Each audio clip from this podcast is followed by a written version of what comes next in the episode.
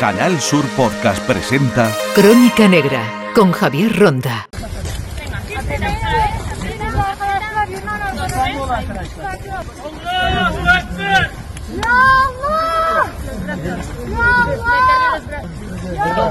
Capitán Calvo de la UME, estos sonidos que acabamos de escuchar del terremoto de Turquía, ¿qué recuerdos le traen? es el momento del rescate de, la madre, de, Leila. Eh, fue la última en, salir del, del, seísmo. ¿Qué fue lo que pasó? Cuéntenos este relato. Bueno, pues se trató de un rescate que fue medianamente largo, una cosa normal dentro de, los rescates de, en intervención en, seísmos, duró más de 30 horas, y ella fue la última en poder ser rescatada. Primero rescatamos al, hijo, a Muslin, después a Leif, que fue de forma inmediata, fue a los cinco minutos de sacar al, niño, y, ya con ella pues eh, tuvimos que ampliar el horario dos horas más por trabajos, porque por el, agujero que nosotros habíamos hecho en el, rescate, pues ella no salía. Tuvimos que, tuvimos que estar dos horas más, dos horas y media más para poder extraerla. ¿Cuánto tiempo llevaban sepultadas por el escombro del terremoto que provocó el seísmo? Pues bien, a, ellos lo, detectamos ya en el cuarto día y, los trabajos que duraron casi 30 horas, en el caso de la madre, de Leila, eh, pues al, quinto día los extraímos. Llevan cuatro días, llevaban cinco días sin comer ni beber.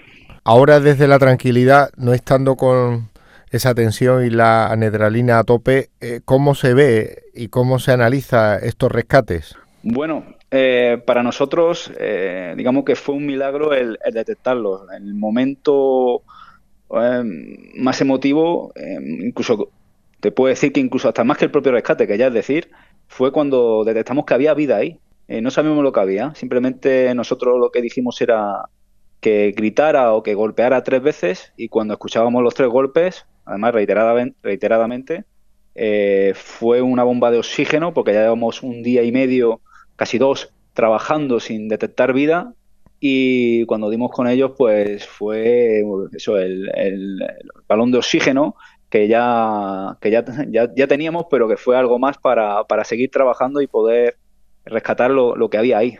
Dentro de ese desastre de miles de muertos, de centenares de, de, heridos, de edificios derrumbados, eh, uno que siente cuando salva la vida al menos de, esta familia, porque muchas fueron los que murieron y no se podía rescatar a todos, pero al menos esto pueden contarlo a los que eh, ustedes, UME Española, ayudaron. Sí, bueno, esto lo, voy a enlazar un poco, si me permite, con, el terremoto de México, que allí también estuvimos 13 de los, de los intervinientes que hemos estado en este. Y una de las espinitas que yo tenía era de que vinimos de allí, sí, hicimos un buen trabajo, sacamos 40 cadáveres, sacamos al, al malagueño, que fue un acto increíble para nosotros, nunca lo olvidaré, pero tristemente fallecido. La espinita que me quedó fue que no pudimos sacar a nadie allí con vida. Y en este caso, el, poder sacar a, tres personas con vida directamente, porque eh, aunque se dice que sacamos tres, en verdad sacamos, se, extrayeron seis víctimas vivas, tres en colaboración con equipos turcos, y, estas tres últimas, el de Muslin, Elif y Leila, eh, fue de forma directa por la UME. Para nosotros el, sacar eh, a, esas tres personas fue algo difícil de olvidar. Difícil de olvidar. Dentro de esta crónica negra que constituye un terremoto, ¿todos los seísmos son iguales o hay particularidades cuando actuáis, en el caso de la UME? Bueno, en el caso de la intervención eh, suele ser muy similar, ¿vale? Ya depende, porque cada, cada edificio puede colapsar de, una determinada forma, eh, puede haber más huecos de vida, menos huecos de vida, entonces, eh, la forma de actuar para nosotros es prácticamente la misma. Empezamos con una búsqueda técnica a través de los perros y a través de, los diferentes aparatos, dispositivos que tenemos nosotros para detectar vida, en este caso con geófono, como lo detectamos con allí en Turquía. Y después ya lo que es la intervención directa, que es el, rescate en sí, el, ir perforando capas, el ir apuntalando poco a poco para acceder a la víctima con seguridad eh, todos esos seguimos, eh, todas esas intervenciones suelen ser, iguales. Pero, por ejemplo, a diferencia del terremoto de México, en, el que había varios edificios colapsados, pero no eran barrios enteros como pasaba, como ha pasado en, Turquía. El terremoto obviamente no, es igual, o sea, en un sitio o en otro. Ha mencionado la palabra geófono. ¿Qué es? ¿Para qué sirve este aparato? Sí, geófonos es un dispositivo eh, en el cual eh, nosotros podemos detectar vida de la siguiente forma. Son tres aparatos ¿no? que lo vamos colocando y, con eso detectamos el ruido eh, y la señal, la intensidad de señal que hay bajo nosotros. Dependiendo de la intensidad, nosotros vamos moviendo los, esos pequeños tres dispositivos hasta que encontramos la vertical de donde puede estar la víctima. Eh, eso fue lo que nos ayudó a, detectar, en este caso, a, la víctima que, rescatamos en Turquía. ¿Y en México eh, cómo se actuó? Ya queda más lejos en el tiempo, desgraciadamente no pudieron salvar vidas, pero eh, también fue bastante heroico la, la, intervención de la UME. La UME ah, intervino, el primer terremoto fue de Haití, que ahí digamos que se, se extrayeron muchas lecciones aprendidas para, para, lo que es, lo que hoy en día es eh, la búsqueda y rescate urbano en, la UME. Fue digamos que nuestro inicio, nuestro aprendizaje, y ya después se, intervino también en Ecuador y en, Nepal. Ah, México digamos que fue el cuarto terremoto y el quinto ha sido este. Bueno, también hay que contar con Lorca en territorio nacional y con un derrumbe también que hubo en, Tenerife, en la isla Canaria, de un edificio. Para nosotros, en México sí que se extrayeron muchas, a diferencia de este, se extrayeron muchísimos más cadáveres. En este hemos sacado menos cadáveres, pero ah, en, contra hemos dedicado mucho tiempo también a rescatar a esas tres víctimas vivas. Y, en México la, forma de actuar fue similar, eh, no, cambiaron nuestros procedimientos. Primero entraban los perros, veíamos, pues tenemos perros tanto para para detectar vivos como para detectar cadáveres, trabajan de forma diferente, no se usa el mismo perro para, para lo mismo. Y, después con la búsqueda técnica, a través de la búsqueda técnica pudimos detectar allí en México, por ejemplo, con la cámara perforando eh, dónde había, dónde había vida. Si tuviera que quedarse con una imagen, eh, con una estampa, con una fotografía de lo que ha visto en Turquía, en este último seísmo Turquía-Siria, como andaluz, como capitán de la UME, de la Legión, ¿qué retrato nos haría? Pues yo me quedo con la imagen de la extracción de la, de la niña. Fue algo que, no se me olvida porque después de llevar ahí cuatro o cinco días, bueno, cinco días casi, el, que la niña, eh, al sacarla, eh, porque la tuve en mis brazos, fue pasando de, brazos en brazos pues, hasta llegar al, puesto de socorro, cuando la niña me miró y me sonrió, fue algo que, que no olvidaré jamás. Todo, fue emotivo, fue de la extracción del niño, la extracción de la niña, pero y de la, y de la madre. Y además salieron todos eh, en perfectas condiciones, porque lo normal en este, en este tipo de catástrofes, lo normal es que las víctimas pues estén eh, lesionadas o incluso que haya que amputar alguna parte del cuerpo para, para el rescate. Y en este caso salieron los tres sanos y salvos. Desde este mundo occidental nos preguntamos, porque no hemos sufrido así un terremoto de estas magnitudes, ¿cómo pueden sobrevivir estas personas bajo tierra entre escombros 3, 4, 5, 8 días? Usted que ha estado allí, ¿qué nos diría?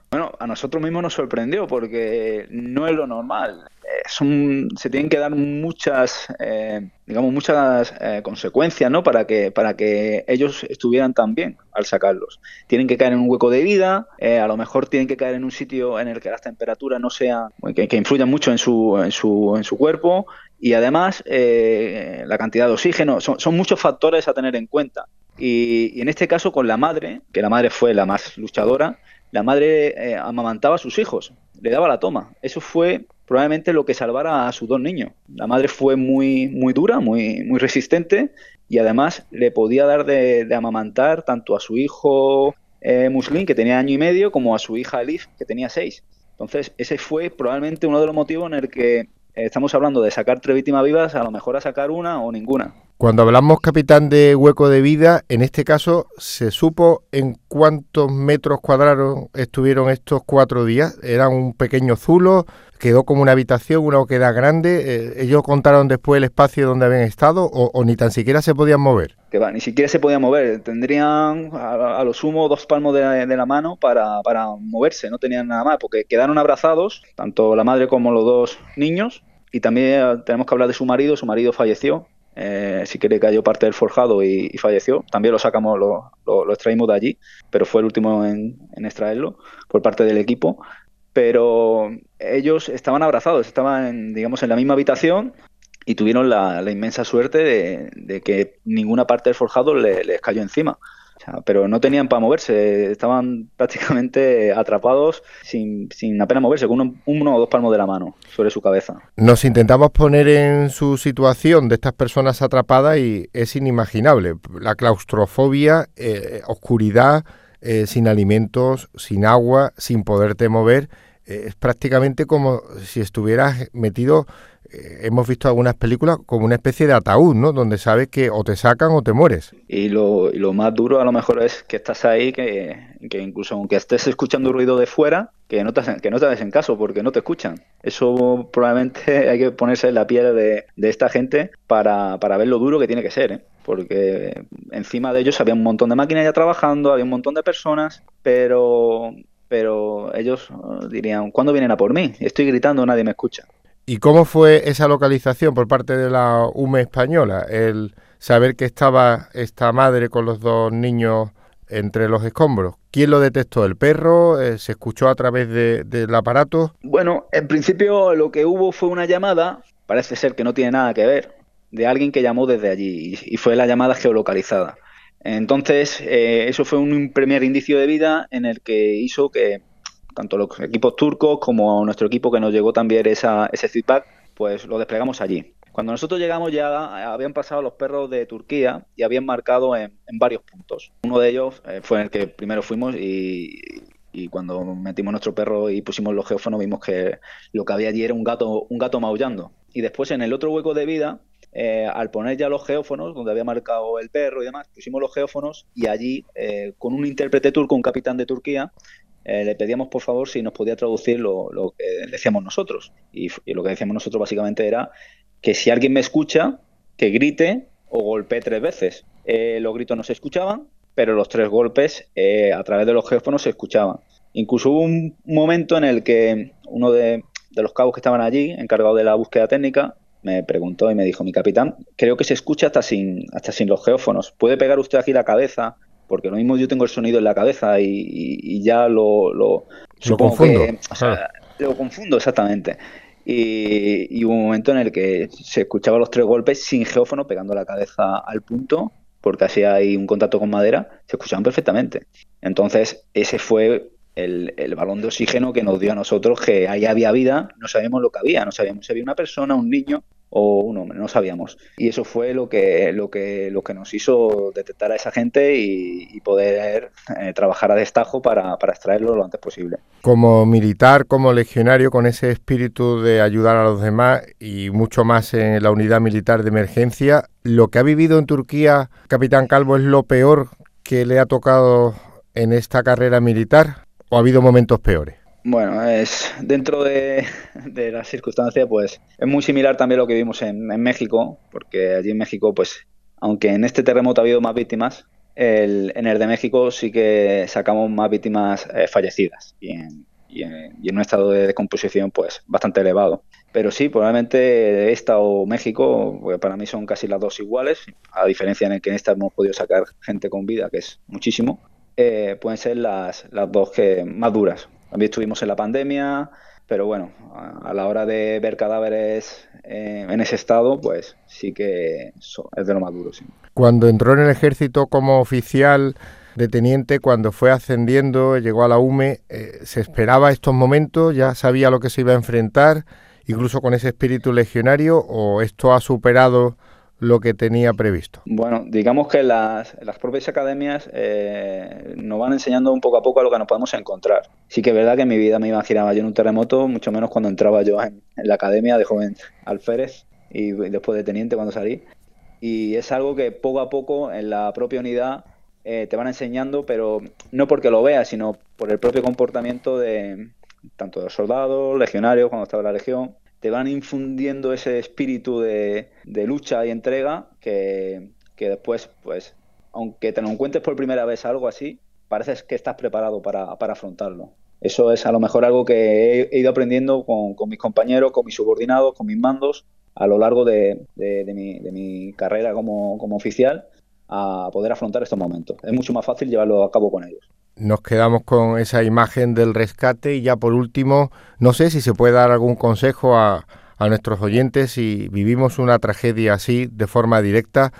Hasta ahora lo más cercano que hemos tenido fue el terremoto de, Lorca, pero estas grandes catástrofes ha ocurrido en, este eh, caso en Turquía, en Siria, en México, en Haití donde las construcciones, pues en algún caso no pasan los controles. Eh, ¿Se puede dar desde la experiencia de la UME, usted que ha estado capitán Calvo en dos terremotos, algún consejo a alguien si alguna vez tiene la triste desgracia de verse inmerso entre los escombros porque ha habido un derrumbe o bueno, por otras circunstancias en un edificio, en, en un local, en una nave? Bueno, lo, primero que aconsejan los expertos es no salir de las casas, porque eso sí que se pudo ver perfectamente en el terremoto de Lorca. Si la gran mayoría de la gente se hubiera quedado en sus casas, eh, no hubiera fallecido. Eh, los mayores accidentes se producen por la caída de, las cornisas. A la gente al salir, pues le cae, le cae una teja o le cae parte de, la cornisa y ahí es donde fallece.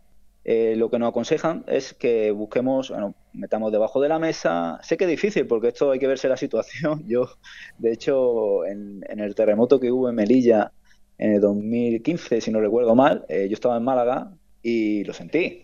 Y la sensación que, la primera sensación que te da es la de salir de casa, es lo normal. Pero se debe infundir mucho, se debe hacer muchos trabajos en las escuelas, en los institutos, de, en el caso de que haya un terremoto, cómo poder afrontar esa, esa situación. Capitán Calvo, muchas gracias por estas palabras emotivas, por su experiencia y por supuesto por ayudar a los demás. Ese espíritu militar, esa impronta de la UME y por supuesto como caballero legionario y como andaluz lo lleva a buena gala en aquella misión donde le toque participar. Lo ha hecho en México, lo ha hecho ahora en Turquía y esperemos que no lo tenga que hacer en otra misión. Pero ahí está la unidad militar de emergencia por si fuera necesario ayudar a los demás, que de eso se trata. En Canal Sur Podcast han escuchado Crónica Negra con Javier Ronda.